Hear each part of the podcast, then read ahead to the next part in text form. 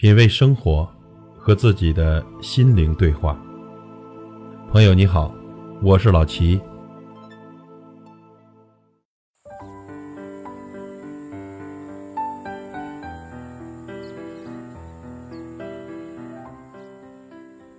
今天跟朋友们分享一篇文章，文章的题目是“家长一句听话和你自己想办法教出的孩子差别那么大”。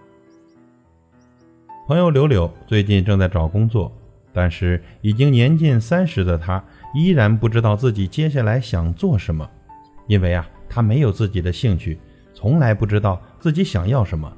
稍微擅长一些的工作就是摄影，但是他呢又并不是很热爱摄影。一直以来呀，柳柳都是父母眼中懂事的好孩子，从小呢就学习成绩优秀。从小学到大学一路顺风顺水，但是一直都是他的爸爸妈妈帮他做出决定、出主意。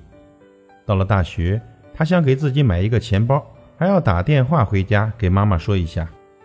父母对他说的最多的两句话就是：“孩子真听话，听爸爸妈妈的准没错。”由此呢，我们聊到了孩子的教育问题。太听话的孩子注定走不了太远。小说或者电视剧里经常会有这样的情节：一个大家眼中成绩好、听话又很懂事的好孩子，几年后进入到了大公司工作，或者小有所成，自己当起老板；而那些不好好学习，在班里整天睡大觉的同学，最后一个个要么拼爹过日子，要么干起劳力，赚着微薄的薪水养活着一家老小。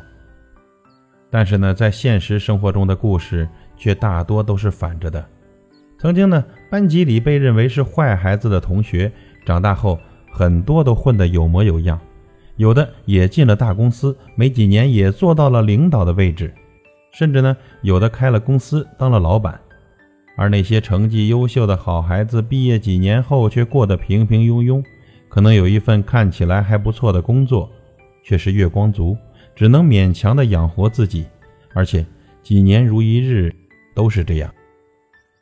高中同学小林和薇薇的故事就是这样。上学那会儿，小林是个很叛逆的女孩，经常翘课，经常被罚站，学习成绩一直都是中下游。而薇薇呢，是个典型的模范生，多次获得班级上的三好学生。但是，他们俩的命运在十年后有了大反转。薇薇去一家公司面试。但是面试他的人正是曾经的老同学小林。当年呢，小林没有考上国家统招的大学，只上了一个民办的大学。但是大二时他就出来工作上班了，从肯德基的服务员到店面经理，之后又因为自己天生的创意才能，被朋友介绍到了广告公司。从刚开始的创意策划助理开始做，到后来呀，可以独当一面。坐上了创意策划总监的位置。虽然我们无法预想这两个人以后还会不会再反转，但是现在这个社会，太听话的孩子真的很吃亏。听话意味着孩子很顺从父母的决定和心意，但是却从来不知道自己想要什么。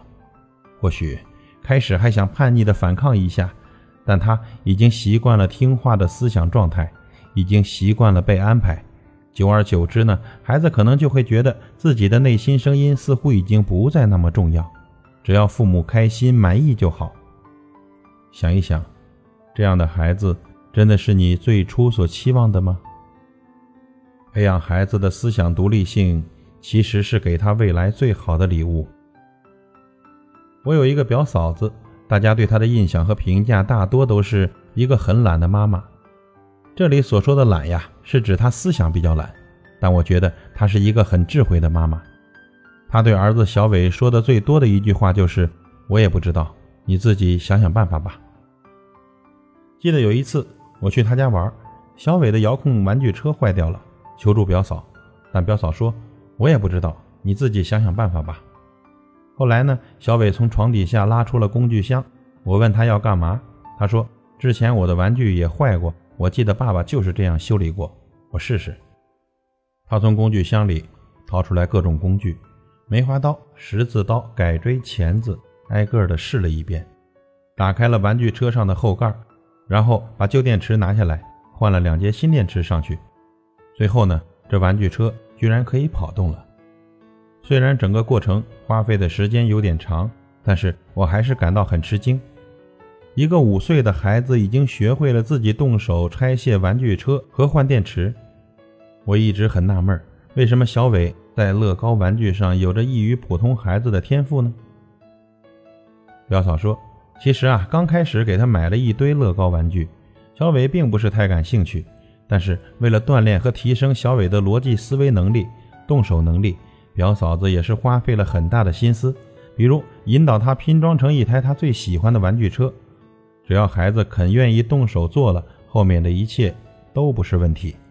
后来，小伟再想拼装什么造型时，表嫂子依然会说：“我不知道，你自己想想办法吧。”如今呢，小伟已经可以独立的拼装很多造型了，在幼儿园举办的乐高玩具比赛中还获得过第一名呢。在表嫂懒教育的影响下，小伟还学会了煎鸡蛋、煮面条这样简单的做饭能力。表嫂说。他已经有大半年的时间没怎么出入过小伟的房间了，基本上都是小伟自己收拾、自己叠衣服、叠被子、收玩具、打扫房间。其实呢，表嫂对孩子的教育就是放手，只有家长肯放手，孩子才能学会独立生活、独立思考、独立的完成工作，他才能够独立做主自己的人生。表嫂说，她知道孩子在动手研究、创造方面很有天赋。但是未来他想做什么，还是由他自己做主吧。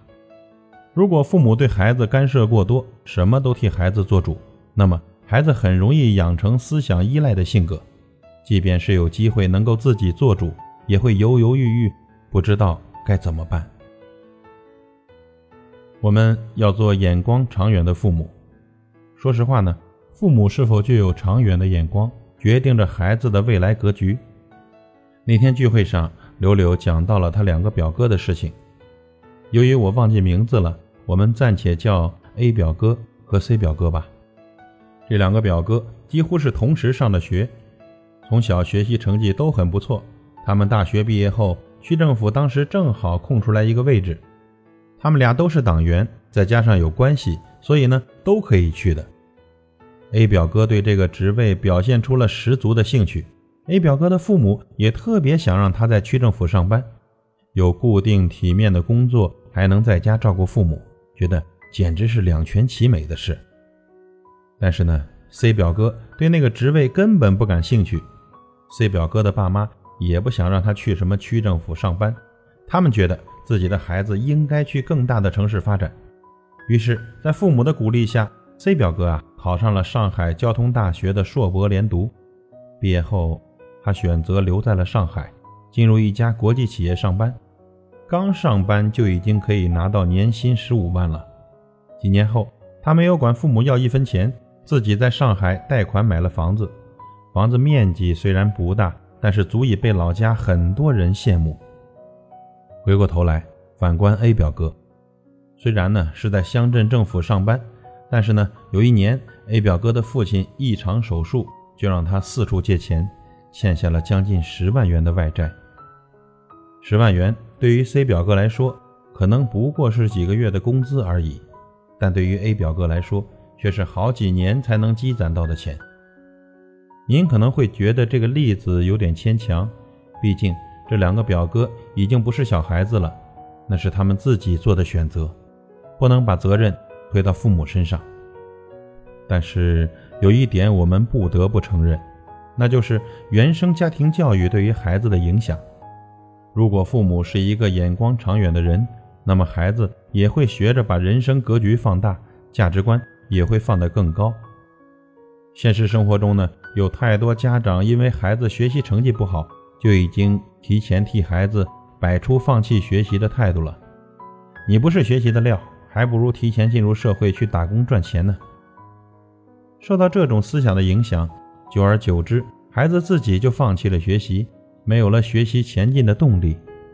也有一些眼光长远的家长，就算家里再穷，也会尊重孩子想上大学的想法，送孩子走进更大的城市。还有一些父母，即便孩子学习成绩只是班级中游，也会鼓励孩子去读个大专的学历，始终鼓励孩子要有拼搏向上的精神。或许您会说，未来变化莫测，说父母的眼界可以决定孩子的未来，这是不是太早了呢？父母的长远眼光和思想观念一定会决定孩子的成长环境，会潜移默化的影响渗透进入到孩子的思想中，进而影响他们每一个人人生的选择。所以呢，作为家长，我们有必要教会孩子“站得高才能看得远”这句话的真正道理。以上的所有故事，其实讲的都是原生家庭对孩子的教育影响和思想的渗透作用。其实，原生家庭的父母对孩子的影响还表现在方方面面。不是有那么一句话吗？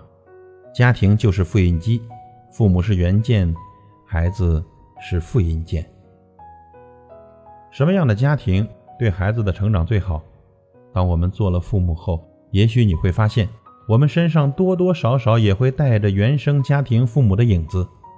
这就是原生家庭的影响力。所以呢？我们要学会摒弃原生家庭教育中一些不好的思想，多教育我们的下一代。没有人天生就会做父母，做父母也是需要不断学习的。从现在开始，从此刻开始，让我们和孩子们一起加油，去一起迎向更加美好的未来。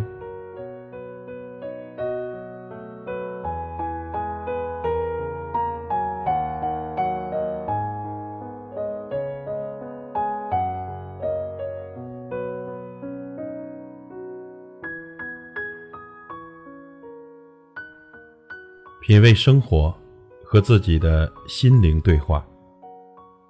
感谢您的收听和陪伴。如果您喜欢我的节目，请推荐给您的朋友。我是老齐，再会。